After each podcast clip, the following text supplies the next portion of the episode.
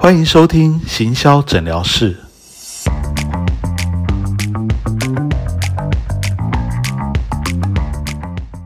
Hello，大家好，欢迎收听全志强的行销诊疗室。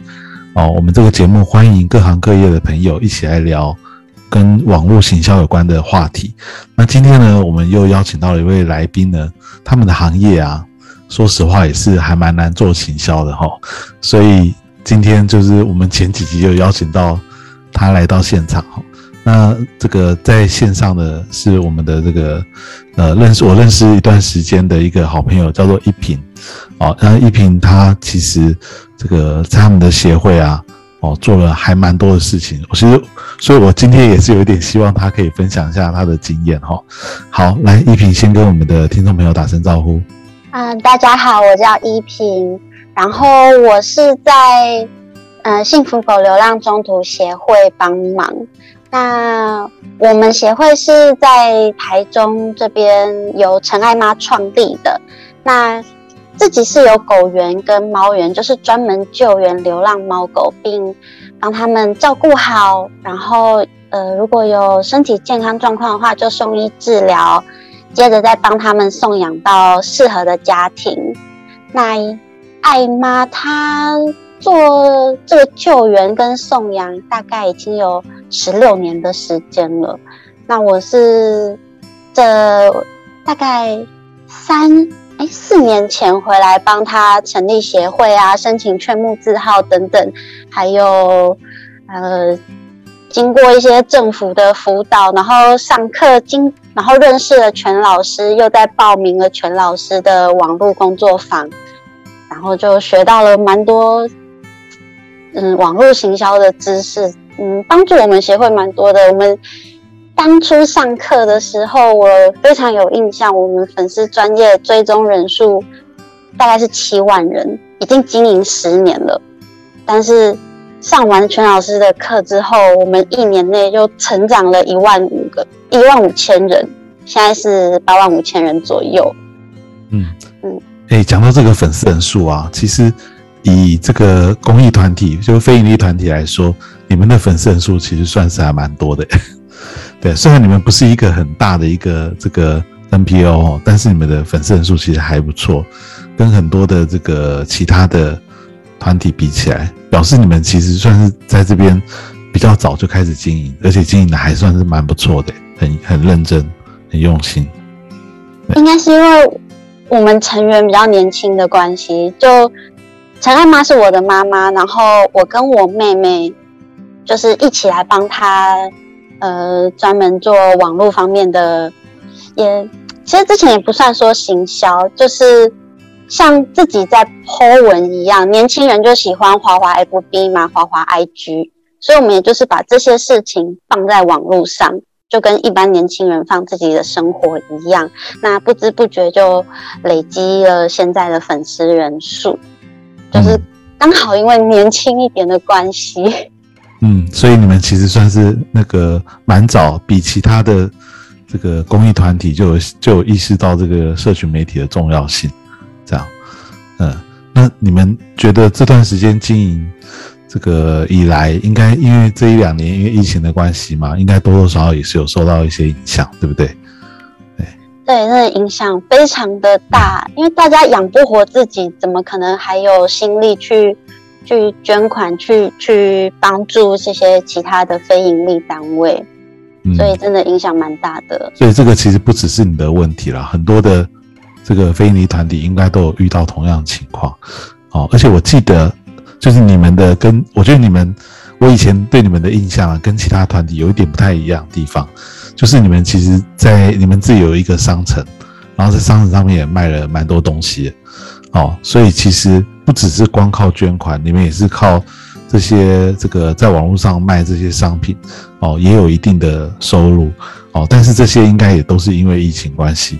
有受到很大的影响，这样。对啊，我们大概半年都没事做。就对于是对电商这部分没有事做啦，然后照顾流浪猫狗跟救援这一块，反而因为疫情的关系更忙了，就是跟大家经济状况有关。哦，嗯就是对，经济状况越不好的时候，就会有一些人就弃养。弃养，对，弃养。哦了解。好，那你今天想跟我们这个聊一些什么网络行销的问题吗？嗯，因为我知道，其实非常非常多的呃非盈利单位啊，跟我们一样，都是非常人力不足的。因为不要看我们好像在网络上面哦，粉丝人数接近十万啊，然后呃义卖商品，大家也都蛮支持的，都会买，好像都有耳闻过这位呃通宵的陈爱妈，但其实我们的人非常的少。主要做行销跟行政工作的就是我跟我妹妹，然后在第一线前线跑救援啊，然后送养啊，就是我妈妈，所以我们主要的人数就三人。哇，那真真的是非常吃紧哦。对，那所以呃，我相信很多单位其实也都是这种状况，就不到五人的的的小单位。但其实很多就是动保界，因为我比较熟动保界，那其他 NPO 我比较不熟，蛮多其他的爱妈、爱爸或者是他们的志工会来问我说：“哎，你们到底是怎么经营的、啊？怎么行销的？就是网络上人家都找得到你们啦、可是网络上都找不到他们，然后他们又没有人手可以去去做这些事情，所以嗯，也是想要问全老师看有没有秘诀，告诉一下大家。在我们这种人手不足，像我们有三个人，其实对其他单位来说可能很多了。有一些单位是只有一个爱心妈妈，或者是搭再搭配一个志工，或者是那个爱心妈妈配她的小孩，就两个人。这么人力不足的状况下，我们最该优先经营哪个平台比较容易被一般大众啊，或者是被企业看到？嗯，我发现这个问题好像不只针对 NPO 哦，我们目前目前已经录了几集的节目哈、每一集的各行各业好像都几乎都有这一题，这样就是在人力比较有限的情况下，到底要经营哪一个平台比较好？哦，那这个像你刚刚说的哦，可能真的甚至只有一个人力啊，哦，我觉得真的只有一个人力的时候，大概很多事情都很难做了哈、哦。呃，可能你光照做你原本的本业啊，就是你原本要去服务的这个对象，哦，就已经很困难了，何况在做行销。所以我觉得一个人的时候是真的很难了、但是呃，像你们现在这样的话，稍微好一点点，你们还有这个两个年轻人愿意一起帮忙哦，所以我觉得算是稍微比较幸运的。好、那我觉得呢，要进哪一个平台，主要要看的是你会来呃，你们要去行销的对象到底是什么样的人哦，他会用什么样的平台？啊，譬如说，呃，这个如果举例了哈，假设像你们的这个流浪动物、弃养动物哈，这个如果关注这个话题的比较多都是年轻朋友，哎，那你就是应该去经营一个年轻人会用的平台，哦。但是如果这些年轻人他们很关注，但是他们并不会捐钱，那你就可能要去想，哎，那这个平台可能就有余力的时候再来经营。你就更要去经营是那些有会关注但是又会捐钱的人，好，那以台湾现在最重要的四个平台，哦，脸书、IG、Line、YouTube 来说，哦，我觉得，呃，如果有一点点余力的话，我觉得这个 NPO 比较重要的其实是脸书，因为我我觉得啦哈，这个如果稍微比较年长一点，比如说三十岁以上的这些人。呃，有可能会是捐款的大宗的话，哦，那他们还是用脸书为主，用脸书为主哈、哦。那 IG 的人，这个如果他们不一定会捐款哈，因为每一个单位不一样，说不定刚好你的对象都是会捐款的年轻人，这样，哦。但是如果是这个稍微比较年长、有经济能力的这个中老年的话，我觉得是以脸书为主，哦，这个是行有余力哈、哦。但如果万一哦，你连经营脸书的时间都没有，因为经营脸书，等一下我们可能会会再聊到，他可能必须要去想哦，想梗啊，做图啊，哦，什么这个发的内容其实也是要想的哦。如果连这个时间都没有的时候，我觉得啊，哦，最重要最重要要经营的就是 lie。哦，我觉得 lie 其实是对于非常小的像这种艺人的 NPO 来说，我觉得其实很重要。哦，那我之前也有跟大家分享过哈，这个脸书 IG 跟 lie 最大的差别在哪里？哦，脸书跟 IG 啊，主要是去触及很多潜在的客户。哦，潜在的目标对象啊，这些人可能不一定真的跟你们有很深的交集，哦，可是他们就是扮演着默默的扩散的角色，关注扩散角色是属于一种弱连接。但是 lie 呢，lie 通常是真的跟你们有接触过的人，譬如说他可能真的有捐款捐款过，哦，或者是他有来参加过你们的活动，才会加加入你的 lie。正常情况下了哈，除非有做什么很奇怪的宣传，不然正常情况下你们的 Line。官方账号应该会加入的都是真正跟你们有接触过的人，那这种人呢不一定要很多，就算是几百个人，哦，他们也有一定的力量。如果可以把这几百个人所谓的这种比较忠诚的老客户、粉丝先照顾好，我觉得这是最重要。哦，这是针对真的非常小的 NPO 了，哦，就是所以我觉得就是主要就是脸书跟 Line 这两个工具，哦，那。如果没有精力，就是经营 Line；如果还有多一点时间，就就再经营一下脸书，这样。好，这是我觉得以这个在比较有限的情况下的话，我觉得是以这两个平台为主哈。那另外有一个就是跟刚刚这个 Line 有关系的哈，我觉得呃，这个对于 NPO 来说，其实会员的经营其实是很重要。哦，对于一般的企业来说，就是所谓的客户经营。哦，但是对于 NPO 团体来说，哦，去经营这个人这件事情啊，其实是很重要。哦，就是 lie 只是一个工具而已，但是在这个工具的背后，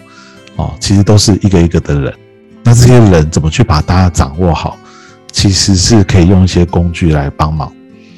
哦，比如说有一些好用的 CIM 的软体，哦，他就可以帮你的所有有接触过的人，哦，每一个人都可以留下一些记录。哦，包括他是不是曾经捐款过，或者他曾经帮忙过，他是志工，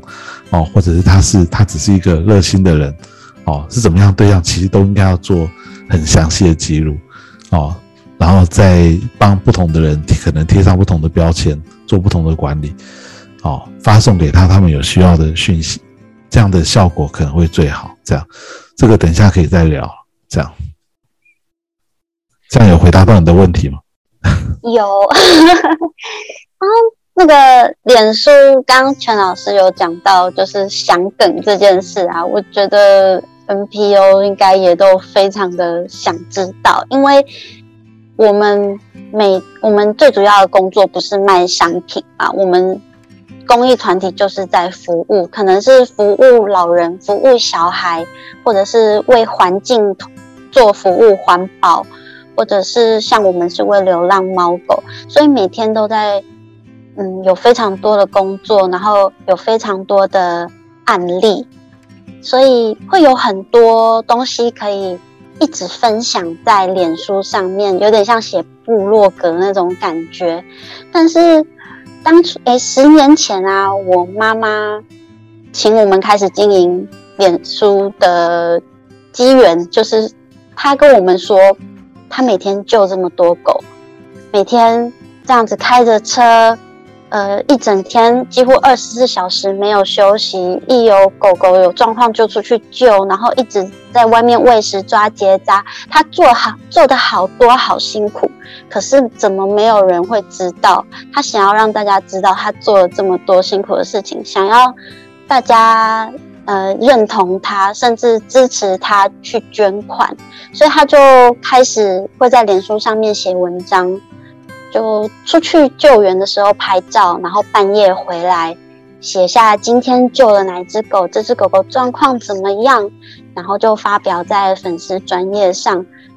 但是我们发现写的很辛苦，每天都写啊，每天都做，但是没有办法吸引大家的眼球。那个触及率也不高，所以我很想请教全老师，到底要怎么吸引别人看我们脸书的 Po 文，或者是甚至其他平台的 Po 文，然后进而让大家愿意支持甚至捐款，有没有什么小秘诀？其实也不是说小秘诀了哈，其实不管任何行业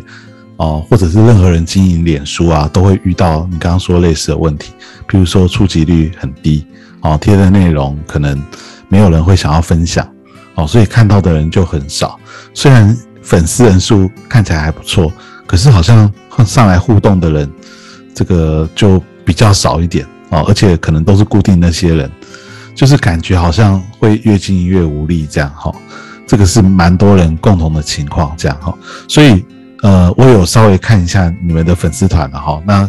我我猜想其他很多人也可能有类似的情况哈，就是说，我觉得你们发文其实还算是蛮频繁，而且你们主题啊是非常的有相高度的相关性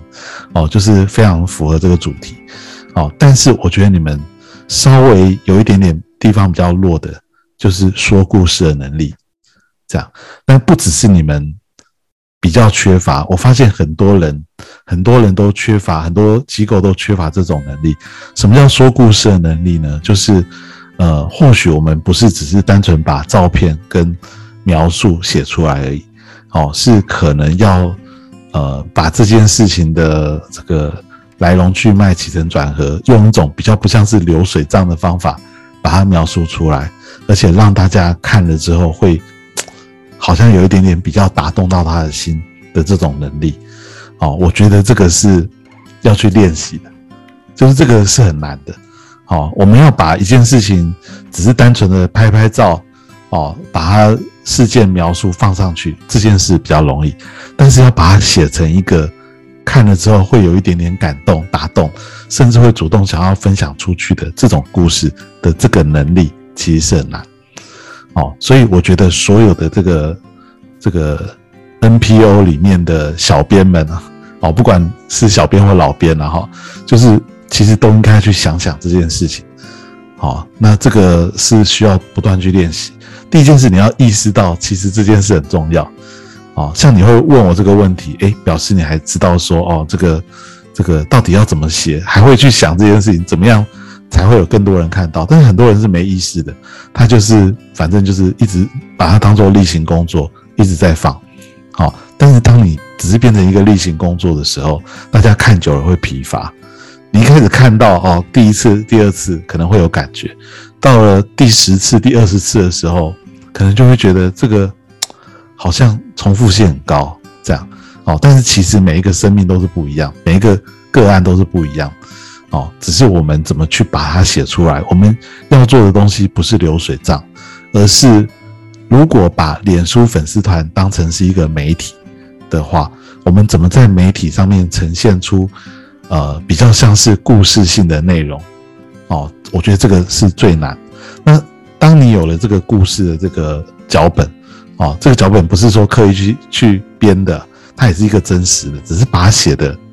稍微比较吸引人一点。当你有这样的一个脚本的时候，你再把这样的脚本转化成不同的素材，不同的媒媒体啊，譬如说可能是文字文章，有可能是影片，有可能是呃，我们可以用做成一个懒人包哦。大家这这个这几年很多人很流行做懒人包，它可能一张图就是说一件事这样哦，或者是这个就是单纯就是一张照片，然后配。配配这个整个故事啊，其实都是可以。所以先有着有这个故事，那这个故事其实检验的方法就是，你写完之后，你可以先给一些亲朋好友稍微看一下，他们看了之后呢，诶，会不会觉得这个故事写的还不错，让他会有想看完的感觉？如果有的话，那这个就 OK 了。好，所有的故事。不是流水账的意思，就是说，我们不是把我们做的事情放上来而已。有时候可能是要，我们可能会用，嗯，就是把几个不同的案例啊，把它整合在一起，然后另外说出来一个一个比较能够打动别人的一个这个故事啊，这样，好，不是只是把平铺直叙把它贴出来这样，好，所以我觉得这个。这是我自己的看法了。然后有时候 NPO 会可能会比较常用悲情牌，这也是我蛮常看到的，就是会呃让大家感觉好像是很需要被帮助哦。当然这个是无可厚非的，当然就是一定需要大家帮忙嘛，不然干嘛这个这个一直要贴这些东西？可是你会发现哦，其实，在社群媒体上面，呃，大家会比较没那么喜欢一直接触。太负面的能量，哦，他有时候会比较喜欢正面阳光的一点的的能量，这样哈。所以呢，我们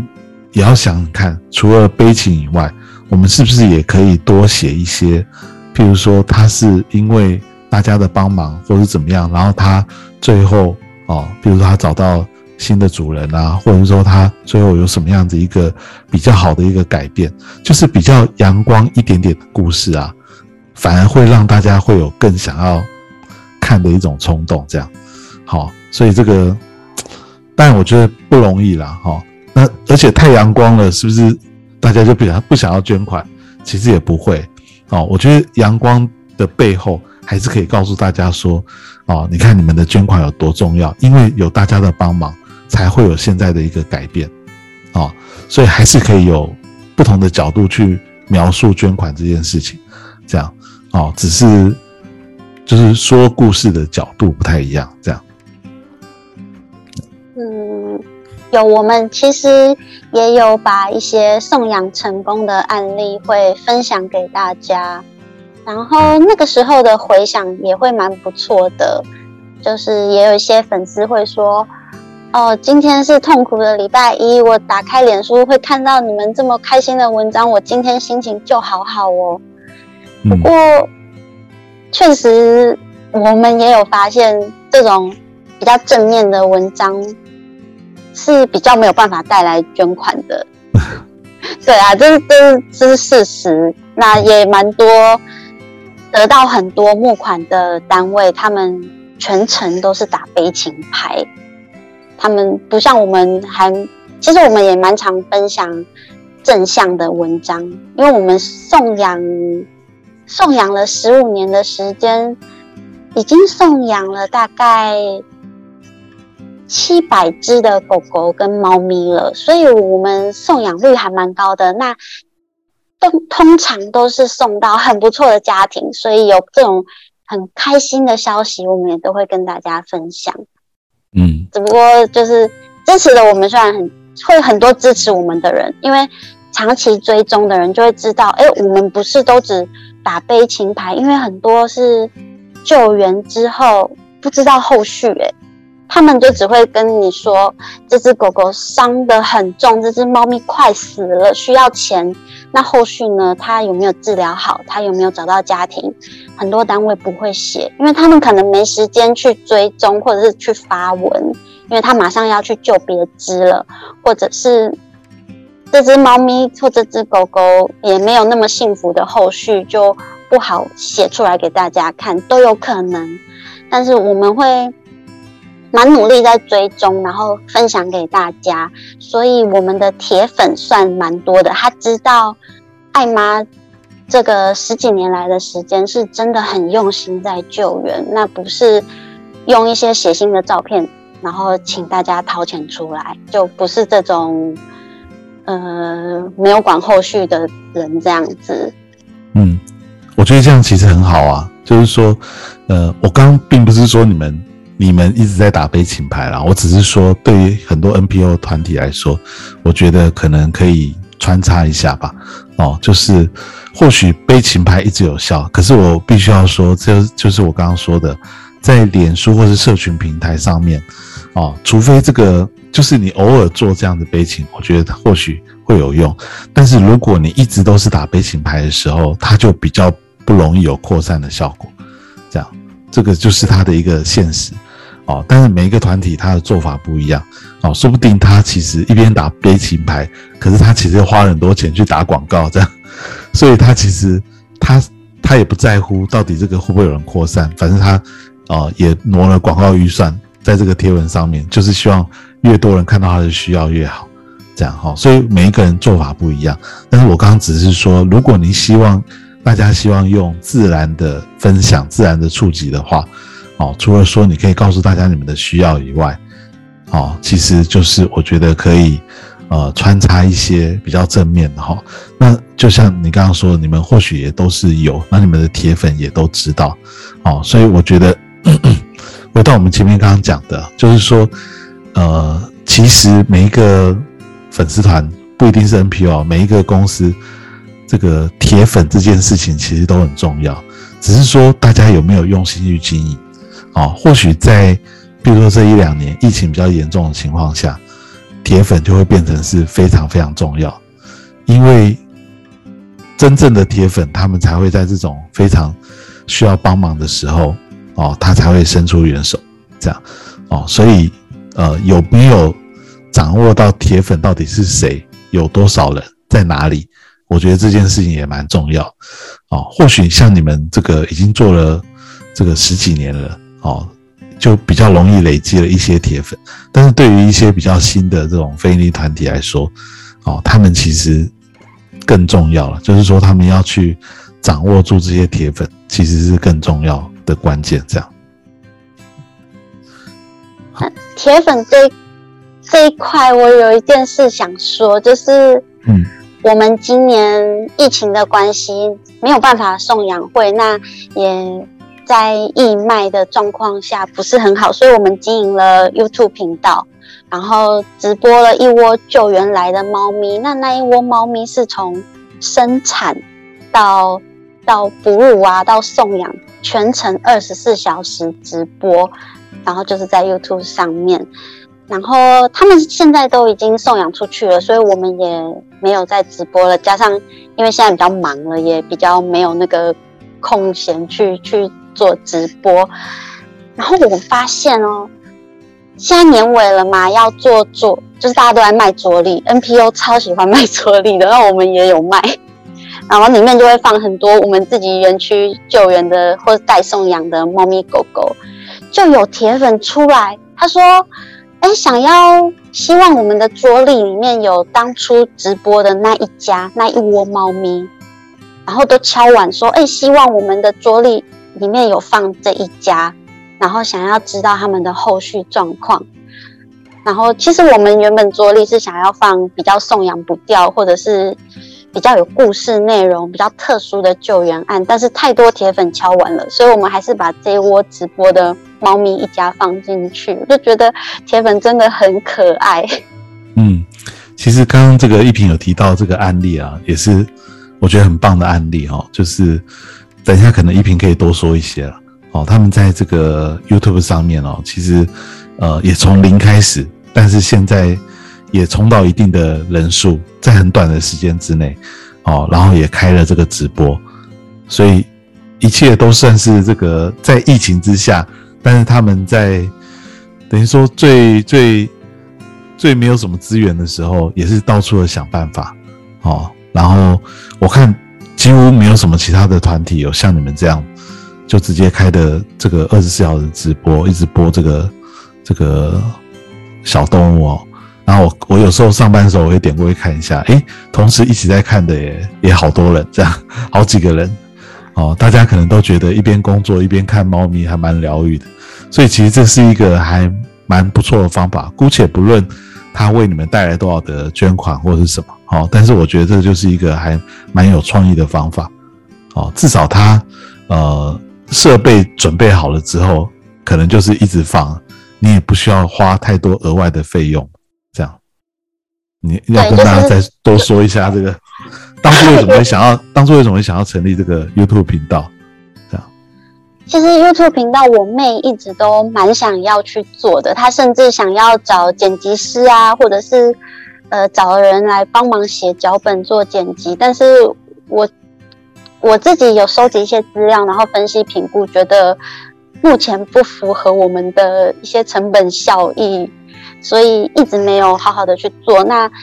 因为疫情的关系，我们真的没有那么多工作可以做，就没有办法送养，也没有办法卖礼盒。然后我那时候一开始是会拿手机，然后跟着我妈妈去外面救援，就是用 FB 直播，FB 最方便。那我们的粉丝通常都在 FB 上面。然后后来我妹妹她在自己的住处救了一窝猫咪，哎，不是一窝猫咪，就一只怀孕的母猫，快生产了，所以被医院退货说，哎，这快生了，我没办法结扎，你拿回去安产吧。那她就安置在家里了，然后就想说，哎，既然在家里了。那我是不是可以来直播猫咪呢？因为大家都喜欢猫咪，然后接着它又快生幼猫了，这感觉就可以赚到大家的呃那个关注，所以就开始了直播。然后我们还研究了，发现 YouTube 直播有可以懂内，但是懂内有一定的门槛，那至少是订阅人数要一千人，然后直播时。呃，不是直播时数，总影片播放时数有一个限制，我现在有点忘记几个小时哦，四千个小时，那我们 还能达成，蛮厉害的。对啊，嗯，然后就发现有这个门槛才可以懂内，因为其实我们一开始想要这个方法是看到国外有一些，我不知道他们是不是 NPO，就是国外都会有人家里可能养很多猫，他。也有可能是宠物店吧，我不确定。然后他们就会二十四小时直播，然后也会收抖内，所以我们就模仿了这件事情。嗯，其实这个很难诶。大家想说，它有几个条件嘛？就是刚刚说了哈，你至少要一千个订阅者哦，然后要总观看时数要超过四千个小时，你才能开始开启盈利或者是抖内的模式哈。但是重点是。一千个还比较容易，有时候你找一些亲朋好友就就好了。但只要你的影片、你的频道的总观看时数要超过四千小时，这件事其实是比较难。哦，所以当初这个你们才会想要开启这个直播。哦，直播其实应该是有帮助到一些。对，对，帮助蛮多的。一方面是。比较多人知道这件事，尤其是 YouTube 比较是年轻人在看的平台，所以会有很多我们的粉丝，他可能只是学生，他就会丢给很多他的同学朋友说：“哎，这个 YouTube 频道你就打开，你就放着，你可以帮到很多猫咪狗狗。”所以就变成他的同学朋友原本可能根本就不知道我们，但是就被推销了嘛，被强被强迫推销，打开放着，所以他们就会。放着，然后我们那时候线上观看人数稳定的人数通常都落在三十上下，就可能三十二啊、三十六，随时二十四小时。然后蛮多都是我自己有发现啊，就是都是比较年轻的的的同学，或者是年轻的上班族会打开 YouTube 一直摆着。然后就成为这一窝猫咪一家的铁粉。嗯，对啊，所以其实这个也是一个还蛮聪明的方法，这样。而且最主要是那个时候很多人也出不了门，所以不止你们没有办法出去做工作，很多人也在家里，所以他就可能特别更需要一些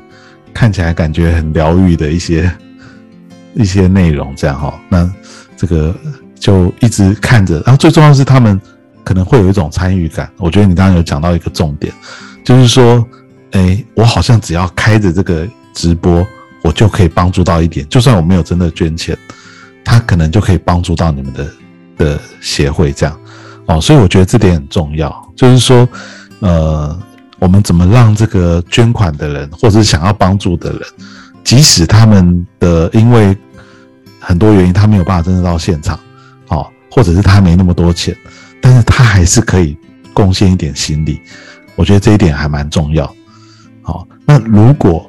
这个真的要捐钱的话，哦，怎么让大家会觉得，哎，即使是不是很多钱，但是也可以奉献一点心力？我觉得或许也是可以考虑。像我前面讲的，哎，那个会捐款的这个很多人可能比较是中老年人，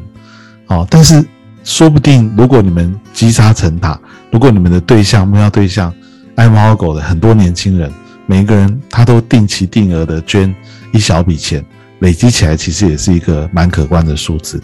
这样，所以我觉得还是可以这个多尝试啦。但是就是要看你有没有这个时间，这样。哦，如果你真的像刚刚前面说的，你就只有一个人、两个人哦，其实就很难做这么多的事情。这样，哦，像你们这个其实算是还蛮难得哦，一个蛮有创意的方法。这样，然后就是我像我刚刚说的，让大家有一起有这个参与感，我觉得还是蛮重要的。好，所以你还有什么其他的问题吗？啊，就是关于直播跟拍影片这件事，因为我们在直播的时候有其他的单位，不是动保单位哦，我也不知道他怎么看到我们的，他就突然来问我说：“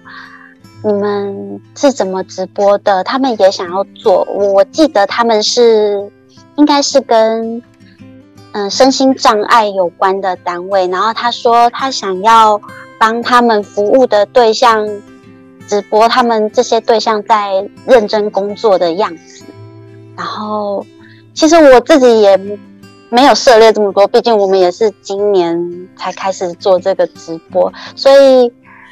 呃想请老师分享一下，如果有其他 NPO 想要像我们一样分享自己工作的内容或个案的话，该准备一些什么东西？嗯，不管是设备、软体，还是需要有什么准备作业？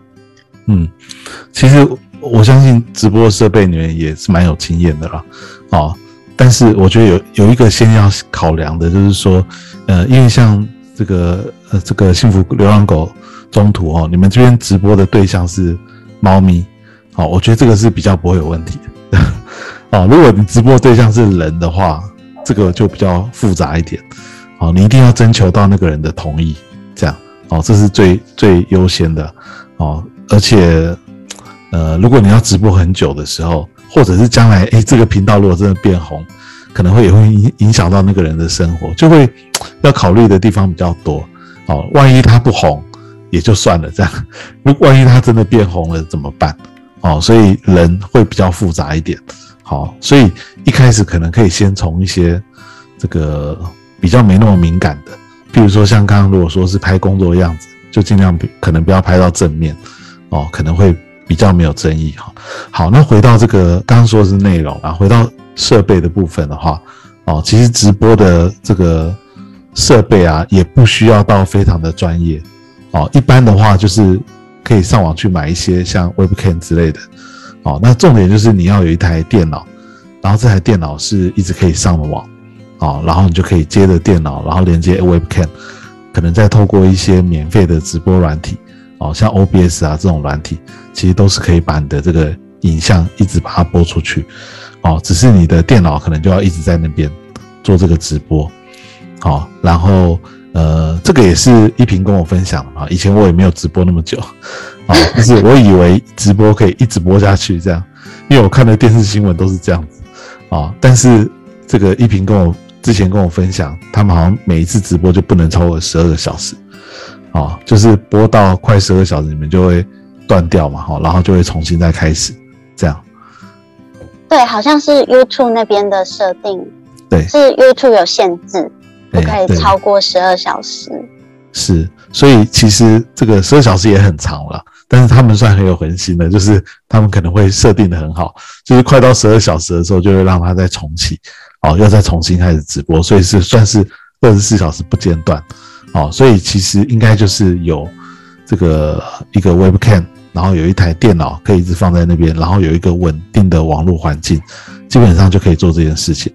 好，呃，没有很困难。然后我记得你们的直播好像还有放音乐，对不对？对，有背景音乐，有一点是用 OBS。对，那我觉得那个背景音乐也很好。你们要找到那个没有版权的 背景，没有版权问题的背景音乐。哦，因为很多时候他可能就是想，哎，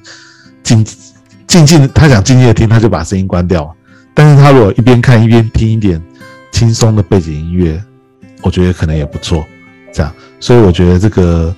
这个直播其实还 OK，只是你要直播那个地方方不方便放一个电脑，还有它的网络是不是也很稳定？好，这个可能是那详细的技术，当然可能上网都可以找到了。怎么做 OBS 的直播？网络上教学还蛮多的，好，所以这个是在直播部分。那刚刚有提到影片的部分哈，其实影片也是现在影音的部分也是现在蛮重要的一个这个工具哦。那我常常跟大家讲哈，YouTube 现在是全世界第二大的搜寻引擎哦，所以很多人呢，其实在 YouTube 上面不只是拿来看影片，来拿来享受，更多人会在 YouTube 上面直接搜寻他要找到的答案。所以，如果你在 YouTube 上面没有自己的频道，没有自己这个协会或是这个基金会的介绍的话，那那就没有人会找得到你啊。那些会爱用影片的人，他就不会找到你。所以，不论你做的好或不好，你还是可以放一些关于你们这个 NPO 的介绍的影片，然后可以开一个频道。开频道很简单，只要 Google 账号都可以开。哦，然后开了之后就把你的影片放上去。如果有办法有计划性、有这个这个周规律的更新影片，当然最好。但是这个，比方说对 NPO，对很多企业都很难。哦，但是至少你要有东西可以放在上面，可以被搜寻到。然后有一些影片标题的关键字、内容的关键字，通通都要设定好。这样子在搜寻一些内容的时候，你就有可能被找到。而且这个影片最好是看了之后。大家会觉得，哎，这个这个就是我想要捐款的对象，我觉得这样就是最好的。所以，我们呃可以放影片在上面，利用它的长尾效应，它可能不会一下子就让你带来很多的捐款，但是只要放着，它就会有人会看到。哦，这一点还蛮重要。哦，那现在拍影片的设备呢，其实呃，像刚刚那个直播，你就最最好是找一个 Webcam，好。那如果说是要拍影片的话，其实现在很多手机拍的就不错了哦，像什么 iPhone 十二、iPhone 十三，其实这个都是绰绰有余。哦，以我们这个 NPO 要的效果来说，其实是绰绰有余。重点还是在那个故事情节啦。哦，所以我刚刚前面讲的故事比较重要。但是如果你只是单纯做记录，哦，那就没有什么故事。那比较重要就是后置。啊，那后置现在也有很多免费的一些软体。可以来做，我觉得做的都还不错哦。以前还要用比较难的一些这个影音剪辑软体，现在在手机上面哦，都有很多免费的工具，譬如说像 CapCut 哦，或是电脑的剪映，其实它都是很好的用的免费的影音剪辑的工具哦。但是你刚开始用一定不熟练，可是你多剪几次，多剪几次，我有好几个学生，他们都是就是开始自己练习。哦，一支一支影片，当然你剪个五到十支，你就会非常的熟练，哦，会越做越好。但是重点就是要这个开始做，开始做。如果都没有开始的话，就不会有后面。那你会越做越好，这样。好，那呃，我也顺便回答刚一平有稍微有提到的一个问题啊，就是说这个影片啊，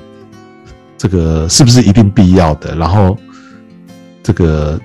有没有有没有可能性去外包找别人做？好，这个我觉得是真的可以考虑的一件事情。这样，为什么呢？因为我有看过很多的这个影片的效果。好，一支好的影片真的可以胜过很多的文字。所以，而且它不用很长，可能就是两三分钟。好，但是他可能可以说出 就。如果影片拍得好，就会真的会比较能够打动人心。它带来的效果，比如说你找人家拍一支影片，可能花几万块，哦，如果便宜一点的话，贵一点可能当然就就更贵了。我们说最便宜的几万块拍一支两三分钟的影片，它带回来的效果，如果拍的还 OK 的话，绝对会超过这个这个金额，而且它可以用很久，哦，所以我觉得这个也是可以考虑的。一件事情，就像我们大家都有看过很多的募资嘛，大家应该现在都有看过很多募资专，甚至我知道很多非营利团体也会做，也会上募资平台。好，所以在这个募资平台上面，你会发现，除了产品介绍以外，最重要最重要，他们一定都会拍一支影片，这个影片就会去介绍他们的这个产品。好，那有时候这个这个募资的款项就跟这个影片拍的好不好，其实有非常大的关系。好。所以，呃，我觉得这个是还蛮值得做的一个投资啊，哦，当然你不要花那么大的钱，哦，但是如果可以找专业的人来拍一两支，哦，稍微好一点的这个这个内容的话，我觉得效果会是很不错的，这样。嗯。嗯，好，我们 讨所以可以一平可以考虑看看这样。对啊，哎、就是，其实最近有一间公司有帮我们拍影片，就一直都有在帮助我们的公司企业，然后有协助我们拍影片。那我好像赚蛮大的，不赚到了。，不错啊。所以他没有收钱吗？他没有要收钱，哇，那那也实在太好了吧？那他拍的也不错吗？哦，我还没有认真去看过，但是他们有认真的呃找专业的人来写脚本，然后花了一整天的时间拍摄，拍了一整天哦，大概花了十个小时有吧？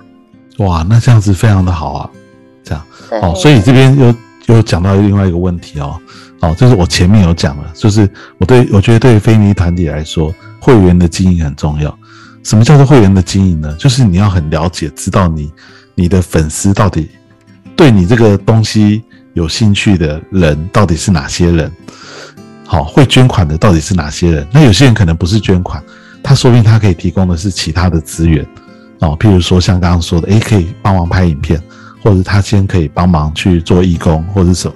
哦，我们是不是都能够掌握我们现在呃这个有来跟我们互动过的这些人的每一个人的所有的资料？哦，如果可以做到这一点的话，你的资源就会比较可以妥善的运用。要不然你只会知道哦，我们捐款的就是这些人，哦，那这个我们的粉丝哦又是那一群人，这样到，但是我怎么去善用这些人？譬如说，说不定这些人里面就有可以来帮助我们的名单，只是我从来都没有想要从这些粉丝里面去找，哦，他们其实说不定就是一个很好的一个资源，这样。对，就其实我觉得我们有比较，就是跟其他小的 NPO 比起来比较多粉丝，最大的功臣是我妈妈。她虽然花很多时间在救援，可是她也花更多时间在在回讯息，在跟领养人或者是捐助人交朋友。就是他就算半夜一两点才忙完，他还是会打开我们的粉丝专业的讯息后台，然后一个一个回讯息，留言也是一个一个回留言，所以大家都会觉得，哦，这个陈爱妈好像我的朋友一样。然后爱妈也是真的很认真的在做事，然后很认真的在回答我提问的问题。因为有些人可能会问，嗯、救援的问题啊，或者是，嗯、猫狗后后续医疗状况怎么样？那艾妈都是连半夜都非常认真的打很多字，她明明手机打字很慢，键盘也敲的不太好，但是她还是很努力的花很多时间回答问题，所以有很大一群是她的铁粉。嗯，你大家听了会不会觉得很不可思议？这样，哦，我还以为啊，我自己还以为那个你们粉丝团的回复都是你们这些小编回，没想到是这个艾妈自己回的，这样，哦，所以其实真的，嗯，很不容易，哦，这个除了他要做一些实际的工作以外，哦，他其实也很重视跟粉丝的互动，哦，但是我觉得这也是一个，我觉得这是你们的。这个优势啦，但是他也是一个比较危险的地方，因为所有跟粉丝互动，或者是比较知道粉丝谁是谁的，其实全部都是在艾妈一个人身上，可能很多人在他的脑海里面这样。哦，那这个我不知道你们有没有做，或许你们有，但是对于很多的非利团体来说，我觉得其实应该要想的是，除了那个核心的人物以外，哦，我们是不是可以有系统的有一个比较用一些资讯化的工具，可以把我刚刚说这种每一个粉丝、每一个捐款人、每一个义工啊、哦，或者是每一个个案对象，都有非常详细的记录整理啊。当我们有需要的时候，我们就有办法可以从这边可以得到一些我们想要的资源或帮助。哦，我觉得这个很重要。这样啊，这个这个就是我在做的。就是我会去看他的讯息，然后放标签跟写备注，这就是我在做的事情。所以我还是会去看所有的讯息，这样子。哦，你看这个就很好，表示你们在这方面算是蛮合作无间的。这样，对，好，所以呃，其实你们感觉起来，其实你们算是已经做的还不错了，哦，所以你觉得还有什么其他想问的吗？呃，最后一个问题就是，虽然全老师说不是专业，但是我还是非常想知道，就是关于，呃，因为我们主要的捐款人还是以民众为主，那很多 NPO 单位最希望的还是跟企业有所合作，比较能够快速的增加曝光度。甚至是捐款，甚至是一些支持的合作等等的，所以我蛮想知道全老师，呃，跟这么多企业接触合作过，那对企业来说，他们是怎么看待公益团体，或者是怎么去挑选，嗯，合作的公益团体？就是他们毕竟可能也是有，除了做公益以外，也是会想要有行销这部分。参与在里面嘛？那他们会是用什么样的基准来来看待公益团体？就蛮想知道的。好，因为本来一平是要问我说怎么写企划案的？这样哦，其实我我其实没有写过这方面的企划案，所以我不太敢回答他。但是我可以稍微说一下，就是站在企业角度去看跟非营利团体合作这件事情。好，我不是说我们公司，但是我说绝大部分的企业，他们看的绝对是这件事情对我们的企业到底有多少的加分。全部想的绝对不是可以帮助你们多少，一定是可以帮助他们自己的企业多少。你看哦，如果他一样要捐个呃，比如说捐个呃一两百万好了，他捐给一个比较知名的团体，他或许可以得到的。民生的报酬会更大，啊，那如果捐给一个不知名的，或许根本就没有人知道他捐的这些钱，就变成默默在行善。那对他们来说，默默做这些事情是绝对不可以的，所以他们一定希望把他们的这个这个社会企业啊，他们的捐款这些哦，可以把它放最大化，这样，哦，这也是为什么很多比较小的团体在这件事情上面是非常困难。因为我如果是企业，我是绝对不会这个跟太小的团体合作，因为它不符合我们的整个企业的一个利益，哦，它没有加分的效果。这样，我我是站在这个角度了，好，好，那那对于这些真的没那么大的、没那么知名的 NPO 要怎么办？我的看法还是回到刚刚前面说这个一样的事情，好，就是这个在台湾啊，在应该说在中国人社会里面。关系永远是最重要，好，所以如果可以的话，还是要先去找一下你们的所有你们的粉丝、铁粉、会员啊，曾经有捐款的人的名单里面，是不是有一些突破口，可以先去试试看，哦，譬如说他可能这个这个呃，刚好你们的某一个某一个曾经帮助过你们的对象，他可能刚好是。某一家这个大企业的老板的老婆，好，或者是什么，好，就是说他可能不一定是老板本人了，好，有可能是他的某一个亲戚什么。哎，如果你们有掌握这样的资讯的时候，就可以透过这个，说不定可以想办法去认识看看，就从一个突破口，透过这种关系的介绍，比较有可能促成你的这个第一笔合作啊，但是。等到你有了第一笔、第二笔的合作，一开始可能金额也不是很大，但是他只要有有开始有了一些这种的经验之后，后面就比较容易，因为别人也都会看哦，说诶，某一件大公司会看说，诶，你看那个企业也有跟他们合作过，而且好像成效也还不错，哦，他们就可能也愿意来做，但是一开始你什么经验都没有的时候是非常难，好。所以还是要想办法先做出一点这种实际合作的案例，我觉得这个是比较可可能、比较可行的一个方法。这样好，所以嗯，但我相信你们经营了十五年，有这么多的铁粉，里面应该不会通通都是这个这个一般人，里面一定也有某些企业的，或许他他是中小企业。他不一定是那么大的企业，那也可以先从中小企业开始合作起。好，那说不定他只是他没有办法捐到那么多钱，但是他可能捐的钱稍微少一点。哦，但是你可以也可以帮助他企业有一些加分，我觉得也不错。或许他也不一定是捐钱，他可能是提供其他的帮助。就像你刚刚说的，诶，他们可能就可以帮你们免费拍影片，或者是免费做行销，免费的哦，提供一些产品来义卖等等，哦，都有可能。好，所以我刚刚说这个总结两个重点，第一个就是要找关系，要经营你的，从你的会员里面去找，看不看看。有没有可以突破的一个关系的这个这个这个窗口哈？第二个就是这个这个呃，可以先从小的开始做起，先累积一些案例，后面就比较容易再有其他的可能性。这样，哦，要做陌生提案，针对大企业陌生提案，我可以跟你说，就死了这份心吧。这样，这是不可能的，这是不可能的。对，就像是我们我们是一家。网络行销公司，我们是代客操作的公司，我也不可能随便找一间公司就跟他说：“哎，你要不要找我们公司来做行销？”是跟你们其实是一样的处境，他是不会选择我们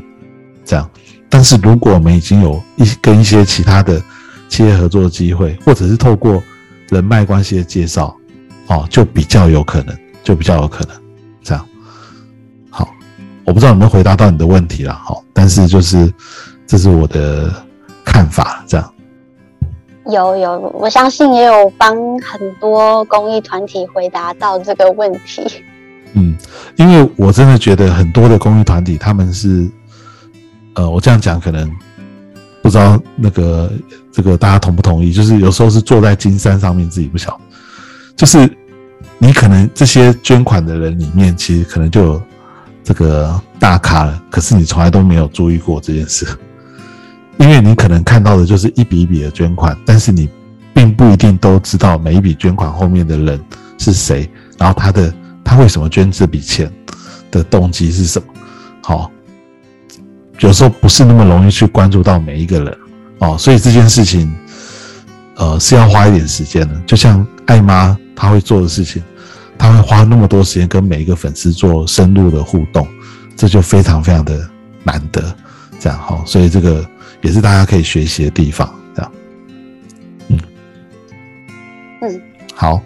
我看那个这个，其实一平本来还有要问什么广告啊，哦，或者是 KOL 的问题，我的问题太多了，好，不只是你的问题啊，可能很多非盈利团体的问题哦，好，我很快的讲下好了哈，因为既然你有这个这个好奇啊，我就说一下我自己的想法。哦，比如说像。KOL 的部分，好，很多人可能找 KOL 合作，这个 KOL 不一定会理你，这样，好，然后这个这个太小的可能也没有效，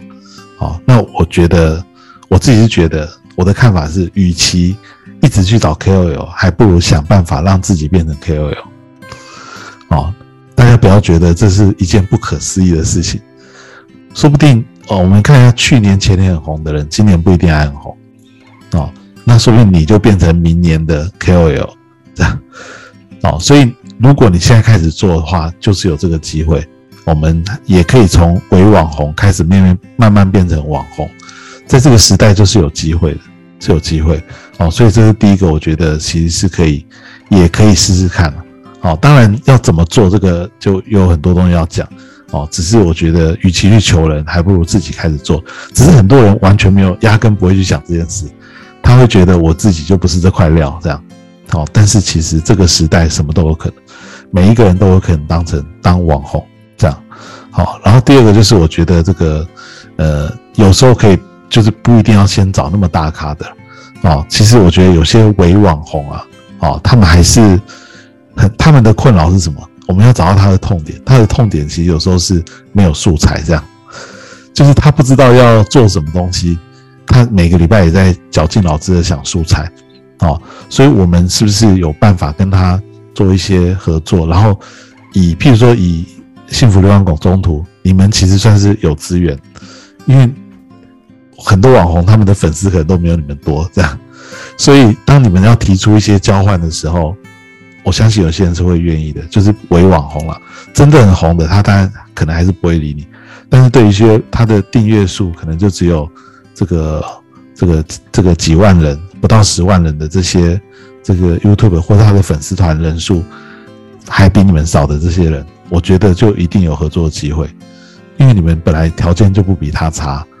哦，你帮他，他来帮你做一些宣传，你还帮他宣传，这 样对不对？所以我觉得，